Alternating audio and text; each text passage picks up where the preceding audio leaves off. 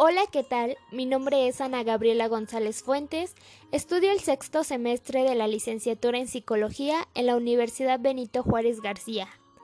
En la materia de psicopatologías vamos a hablar de la conducta normal y anormal y también de la importancia de la psicopatología en el ejercicio profesional.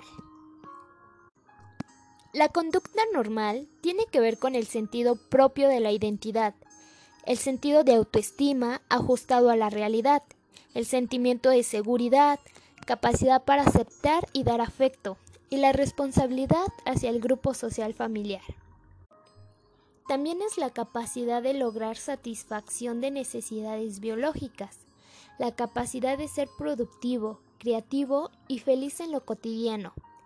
Es la ausencia de tensión y de hipersensibilidad, y hay presencia de un firme anclaje en la realidad, sin percepciones distorsionadas, resistencia al estrés y a la frustración. Rosian y Seligman nos hablan de que existen siete criterios para etiquetar el comportamiento como anormal. El primero es el malestar o deterioro. Aquí el sujeto experimenta malestar personal o deterioro en su funcionamiento, provocando un menoscabo físico o psicológico, o una pérdida de libertad para actuar. Desadaptación. Aquí el sujeto entorpece sus metas o de los otros, no contribuye su bienestar personal, afecta las necesidades de la sociedad. Por ejemplo, un alcohólico Irracionalidad. Aquel individuo que habla o actúa de manera irracional o incomprensible, el sujeto que responde a voces que no existen en la realidad objetiva, por ejemplo, un esquizofrénico. Conducta impredecible.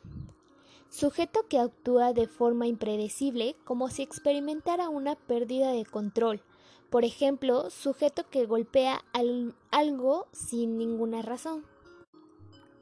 Poca convencionalidad. Es la rareza desde el punto de vista estadístico. El sujeto que viola las normas sociales, lo aceptable o deseable. Incomodidad del observador. El sujeto que provoca incomodidad en los demás al hacerlos sentir amenazados.